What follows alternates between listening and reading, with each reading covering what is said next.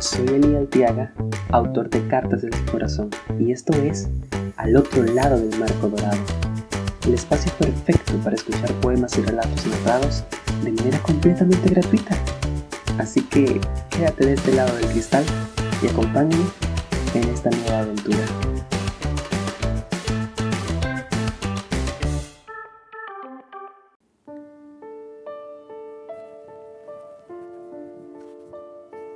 La noche era remanso, fortuna y reparo, pero no para él. Para él, la noche era un espanto. Tras el ocaso, su alma era víctima de un maleficio. Librarse de él, su compromiso.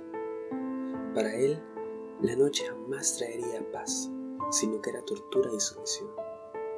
Sujeción a su propia debilidad y tortura a su alma por su incredulidad. La luna bañaba su tez demacrada y sus cabellos enmarañados, empapados, empapados de temor, temor que se escapaba de su alma, alma aprisionada y torturada en cárcel cristalina y férrea.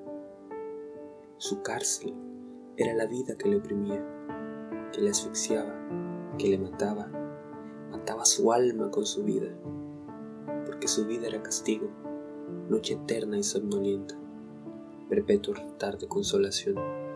Su respiración era dolor, respiraba fuego con el aire, matando a la vida con su mente, y la vida matando a su muerte con el aire. Respiraba con sobrada agitación, como si el aire, más que dolor, fuese también su único amor, y su amor, como el aire, se escapaba por botones dolorosos. El amor rehusaba atontarle como a tantos en medio de la noche espesa y sangrienta. No, no, no, el amor no le tocaba, no le mareaba, no maquillaba su situación, porque el amor nunca le tuvo compasión, así que el aire, fuego y veneno eran su único amor. La noche mataba una parte de él, pero la vida, su cárcel, no le dejaba morir. Su vida era fuerte, soberana y poderosa, su alma gris, débil y pomposa. Cada noche le bañaba la plateada y débil luz de luna, cediéndole un par de alas con las cuales poder escapar. Y como la noche era macabra, él no podía volar.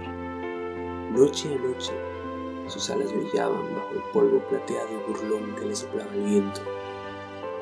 Debía consolarse con tan solo respirar y aspirar el fuego de su vida, extendiendo sus alas de cisne sobre el lago encantado y perpetuo, donde retosaría hasta que el sol largase un poco el dolor de su corazón atormentado.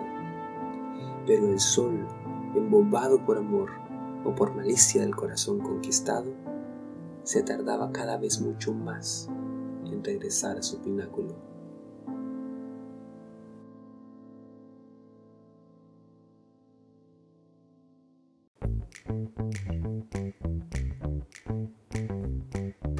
Esto fue Al otro lado del marco dorado, tu podcast narrativo.